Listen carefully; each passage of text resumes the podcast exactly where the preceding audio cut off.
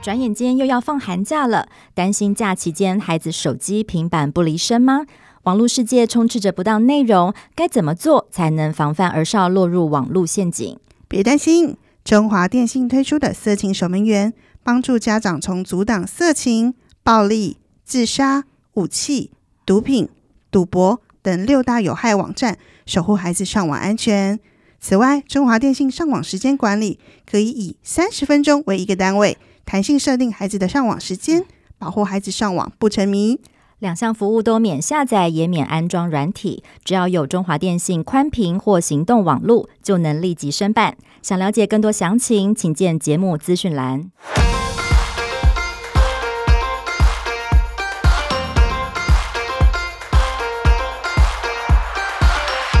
欢迎收听周末放轻松，我是不放过任何周末，走到哪玩到哪的主持人康妮。冬天到了，我身边的有很多很多的朋友开始都在计划说：“诶，寒假要去哪里滑雪？过年想要去哪里滑雪？滑雪好像不知不觉在台湾人的生活中，在冬季里面好像变成大家开始慢慢诶开始有一点热潮的运动了。但是滑雪真的这么容易吗？对我这种滑雪小白来说，那因为明年三月我也想要带孩子去北海道玩雪，然后试试看有没有机会让他学学滑雪。所以今天的节目就公器私用啦，邀请了一位住在日本的妈妈。”然后他有两个小朋友，那他可能呃滑雪的经验也不是真的非常久，但是我觉得今天他可能可以回答很多对我们这种滑雪小白的问题。那我们欢迎 Irene，也请 Irene 跟大家自我介绍一下。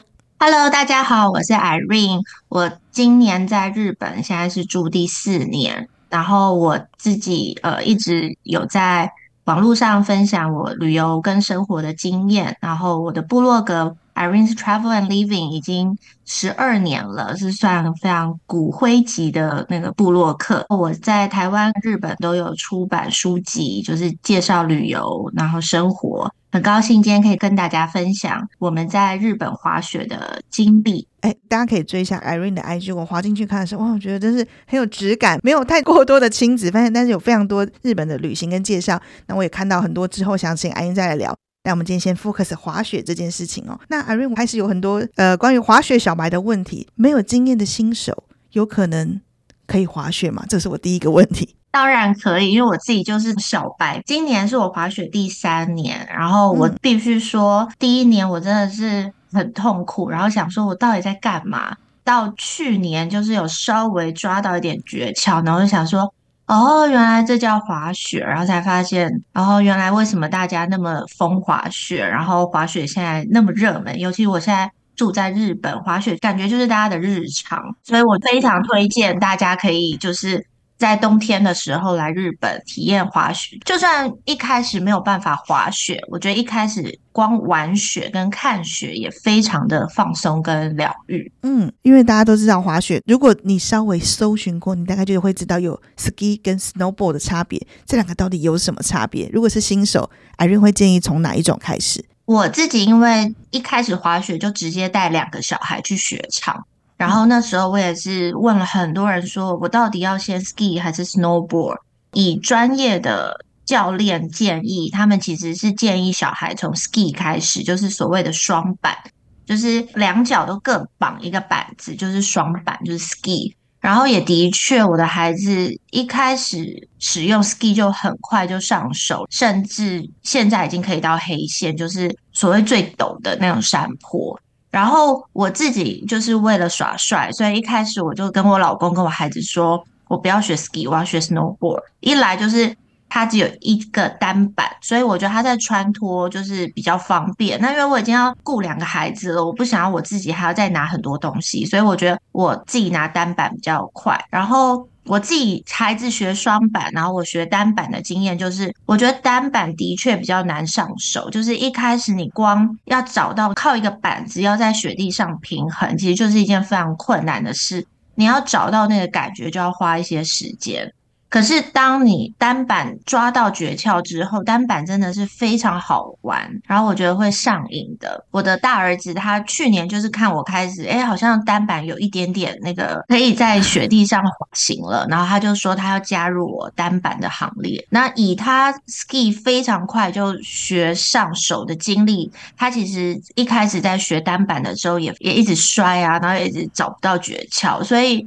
以单板跟双板来说，我觉得一开始接触其实 ski 就是双板比较容易上手，可是 ski 要到就是可以滑黑线，然后到可以滑一些很严峻的地形，据说是要花更多的时间去练习。然后单板的话，基本上你只要抓到那个平衡的诀窍，你就算突然被带到一个你不熟地形的地方，那你只要会。下车会落叶飘，就可以安全的下装。所以我觉得，不管是双板还是单板，都有它困难的地方。但刚刚那个主持人说，如果是一个小白的话，的确是呃，从双板开始，从 ski 开始是比较建议的。嗯，终于解答了我很多疑惑。因为其实我查各种的资料都是众说纷纭，有的人说这个比较简单，有人说那个比较简单。但我也看到一个网友说。嗯，台湾人因为尤其是大人就觉得单板比较帅，所以很多台湾的大人都是从单板开始。对，就是我，对，很符合我们的现实。那刚刚有说，呃，您有一个七岁的儿子跟一个九岁的儿子，对不对？那小朋友到底几岁开始滑雪？嗯，你觉得比较适合？其实最最最最早那时候我还没有搬来日本，我住在台湾的时候，那个时候我们家哥哥才三四岁。然后那时候就有一群台湾的朋友说：“哎，要不要一起去滑雪？反正就大家揪团，然后我们就一起来。嗯”然后那时候真的就是小小白，然后网络上也没有那么多资料。就是那时候一个朋友就说：“你知道吗？反正小孩就把他带到上面，然后想办法把他推下来，就是他就会自己想办法下来。”然后，但我觉得这个方法是大错特错。那一趟行程，我儿子。对雪的恐惧到达了极高的，因为他也很没有安全感吧，就是还不会。对，因为他就等于什么都不会，然后就被带到上面。后来呢，嗯、就是我们真的搬来日本之后，然后其实那时候是在疫情的期间，然后我就想说我要卷土重来，我要洗刷掉他所有之前滑雪不好的印象。那那个时候。哥哥已经六岁，然后弟弟小，弟弟是四岁，所以就是六跟四岁是我们开始重新尝试滑雪。那这一次呢，我们就直接，因为那时候疫情期间，所以我们就到北海道的托马姆。然后这个是一个我觉得非常适合，它已经很有名了，但我觉得这里的确是很适合小小孩滑雪上手的地方。就是第一个，这个整个饭店它的设计非常的亲子友善，它就是。当然有小朋友的滑雪课程，因为我汲取之前的教训，所以我这一次我不是第一天一到就帮他报滑雪的课程。第一天一到，我先让他们喜欢雪，然后玩雪。我记得第一天他们两个光在那个饭店外面的雪就玩了半天，然后觉得好好玩。那在玩雪的过程当中，他们就会看到有人在旁边滑行啊，他们就会开始好奇说：“诶，那个是什么样的体验？”所以呢，后来是他们主动说，他们想要试试看那个滑雪的课程。那我就在托马姆帮他们两个找了教练。那这个教练就带着他们从最简单、最平缓的坡，这样慢慢的滑下来。那当然会跌倒啊，会就是不知道该怎么平衡。可是因为我觉得。有专业的教练，他带着你，然后他们很专业的知道怎么样去引导小朋友从零到可以开始在雪地上滑行。所以我记得两个小时完的课程之后，他们已经可以滑那个最平缓，就是还没有坐缆车，可是是他们会有一个那种像输送带的一个雪，让小朋友可以练习滑雪的小坡、小山坡的感觉，这样吗？对，然后他们就已经可以从上面。就是稍微滑，可是一定会跌倒，然后他们就会觉得很好玩。这一堂课完之后，他们就主动跟我说，他们还想要再上一堂。所以我觉得汲取教训之后，这种渐进式的引导，其实对小朋友来说，一来就刚你讲的，就是会比较安全感，然后再来也是透过这样子专业教练的引导，我觉得在一些基本功上面比较扎实，因为。滑雪毕竟是有危险性的，所以我觉得有这样子很基础的训练，其实对他们后续可以去挑战更更多不同的坡度都是很重要的。嗯，刚刚 Irene 提到的这个托马姆，就是大家比较熟知，我们台湾人好像很常就是讲它的中文名字叫星野，对不对？对，就是它其实托马姆是一个地区，然后那边有星野的这个集团的饭店。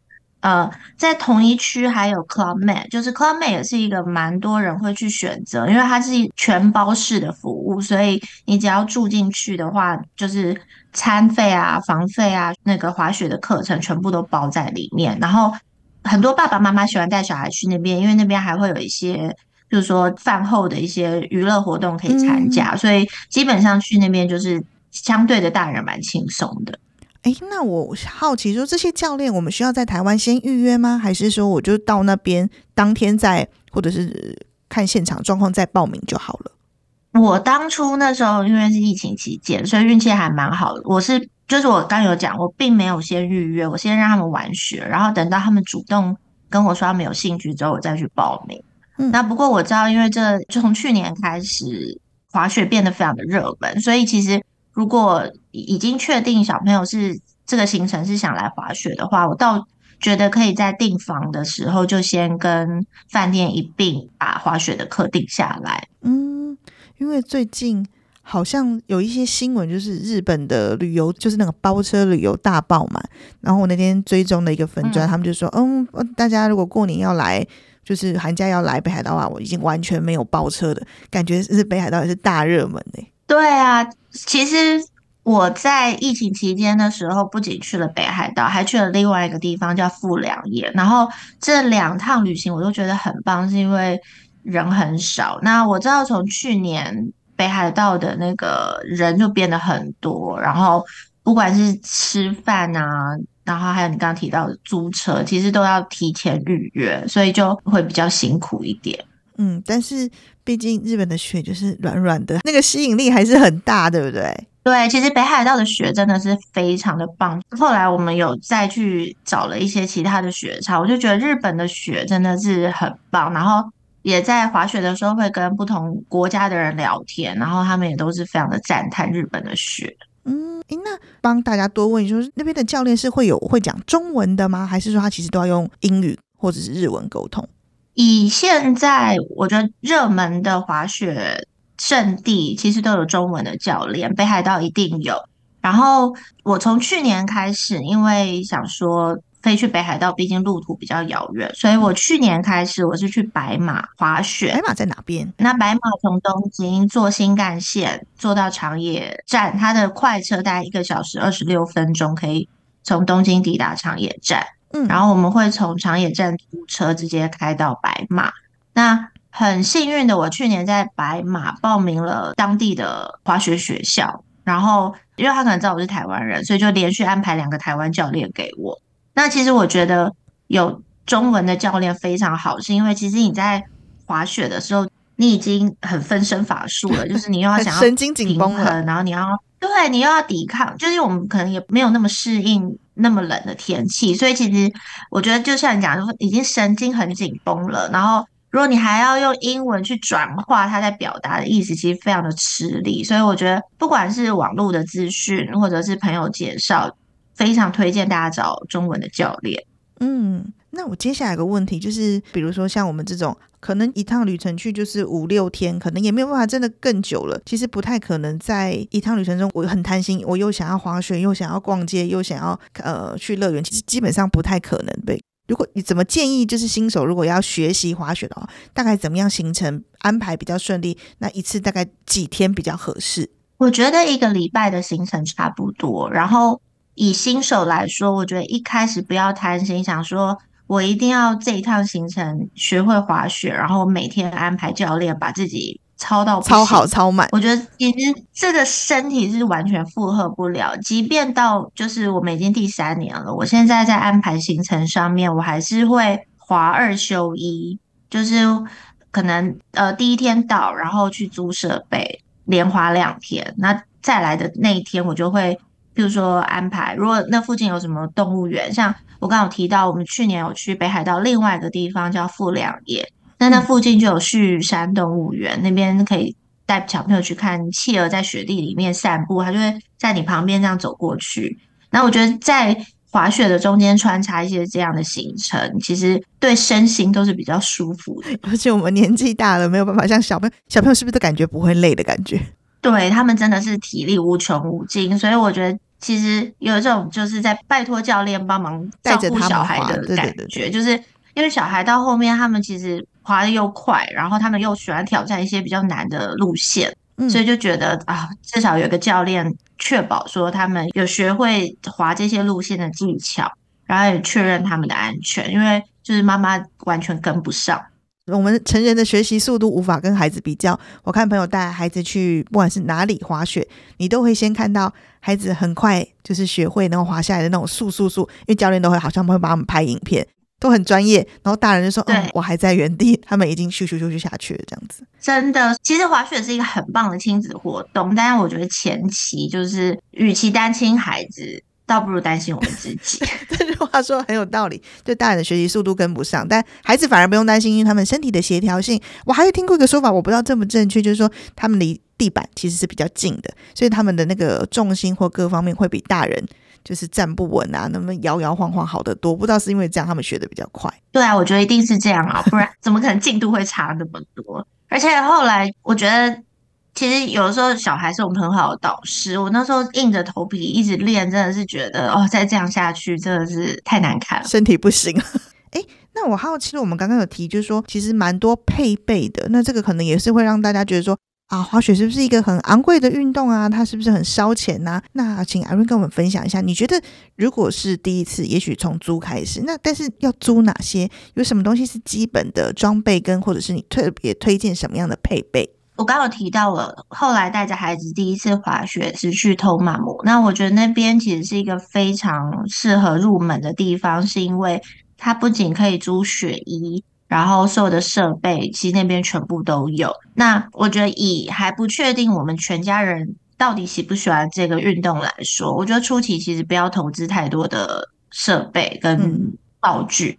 所以比起来比较重要的是把自己的保暖衣物准备好。就是比如说 E-TAG 就是发热衣啊，然后保护脖子的围脖，还有毛毛。我觉得这些就是，就算你以后不滑雪，但如果你今天在很冷的地方，你还是用得到的东西。我觉得这些东西是可以稍微添购的。然后所有的设备一开始都可以跟饭店或是雪场附近的那种出租店租，所以我觉得这些。就是像托马姆这样的饭店，我就觉得对初学者来说是很棒。像我们自己现在就是有买了雪衣，然后有买了简单的手套啊这些设备，我就觉得哦，既然都买了，那就物尽其用。所以现在我就是每年会安排一到两趟的旅行，让他们持续就是继续练习滑雪这样。嗯，所以你也很推荐这是一个全家运动，对不对？不要说哎，就是让小孩自己去玩，然后爸妈在那里发呆或在那里等。就是你也蛮推荐大人可以试试看的，对。可是我觉得那个前期的痛苦期要先度过，就是我自己一路走过来，我就觉得那真的是一个也是练心的过程。因为我觉得对小孩来说，为什么他们很容易滑得很好，是因为他们无所恐，他们没有恐惧，所以他们对速度啊，然后对跌倒，他们都觉得无所谓，他们甚至觉得很好玩。但因为我们已经一把老骨头了，我们又要怕。如果摔就是哪里受伤了，那之后会影响工作啊，会影响后续的行程啊。嗯。所以我觉得我们很多的恐惧。那后来我在滑雪的时候，其实一直在练心，就是怎么放掉我的恐惧，然后怎么放掉我这些害怕。所以我都觉得，其实滑雪也是一个修行。对成年的我们来说，要放下这些，有的时候是那个心魔，对不对？就是其实不难，难难的是你怎么克服自己的心魔。那小朋友之所以快，就是因为他们没有心魔这种东西。他们每一次的跌倒，对他们来讲，就是我要赶快站起来，我还要玩。跟我们那种哦，我已经不行了，我好累。我一个朋友去滑雪，他就回来的时候，他就是可能像你刚刚讲，前期撞墙，他说我真的不知道我这一趟旅行在干嘛，每天就是摔，然后累，然后肿。然后觉得啊，哪边酸哪边痛，然后不想动了这样子。可是只要熬过这个魔鬼期，就是会爱上滑雪，是吗？我觉得完全就是这样。我觉得那个一开始在想说我到底在干嘛的时候，因为你还要烧钱，然后你又要花你的时间，你就会想说，我干嘛不好好的找个温泉饭店去躺着，还比较舒服？可是我觉得这个对全家人来说是一个很好的。Family 的 bonding 就是大家一起从一个原来我们都不会的东西，然后我们一起克服了这个困难。我觉得这个是对家人来说是一个很棒的回忆。那你有觉得说孩子从练习滑雪到爱上滑雪之后，对于他们自己的就是习惯上，或者说哎面对困难这个挑战上面有什么改变吗？我记得第一次他们呃开始试着要穿雪具的时候，然后尤其弟弟那时候还很小，所以他真的是瘫在地上，然后全部的东西都要我们帮忙。你的那些雪鞋不是穿好了就没事了，从准备好的地方，然后你移动到比如说雪地上面，然后甚至你要上缆车，其实你都必须要就是很多东西你要自己拿，然后。就我刚刚讲的，还有手套啊、围脖啊、安全帽啊这些，你可能准备好了之后，到雪地上你还要重新再自己再调整。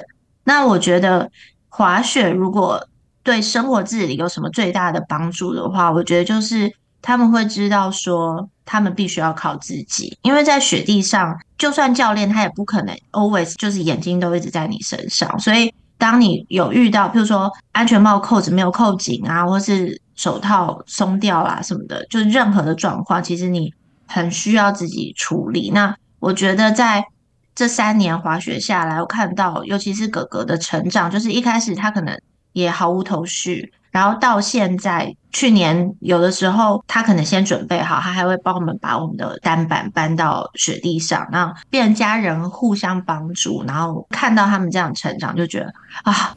还蛮欣慰的，嗯，我觉得对妈妈来讲，我不知道是不是妈妈特别容易敏感，我们会特别看见孩子在这一路上面的过程的不一样，或者是哪边，然后妈妈又特别容易感动，就说哦，孩子长大了，然后有那种一家人，尤其是小男生，他开始长成一个可以照顾家人的那种大男生的时候，我相信妈妈一定会非常感动，前世的情人也终于开始担起一些责任了，这样子。对啊，真的，而且。我记得，就是你刚刚一讲，我就想到一个画面是，因为一开始我们都觉得坐缆车也蛮危险，因为怕小孩掉下去啊，然后没有坐好，没有拉好怎么办？就是反正妈妈就会有各种担心、恐惧。然后我印象很深刻，是因为我刚刚有讲，后来我孩子其实滑得比我快，所以有的时候。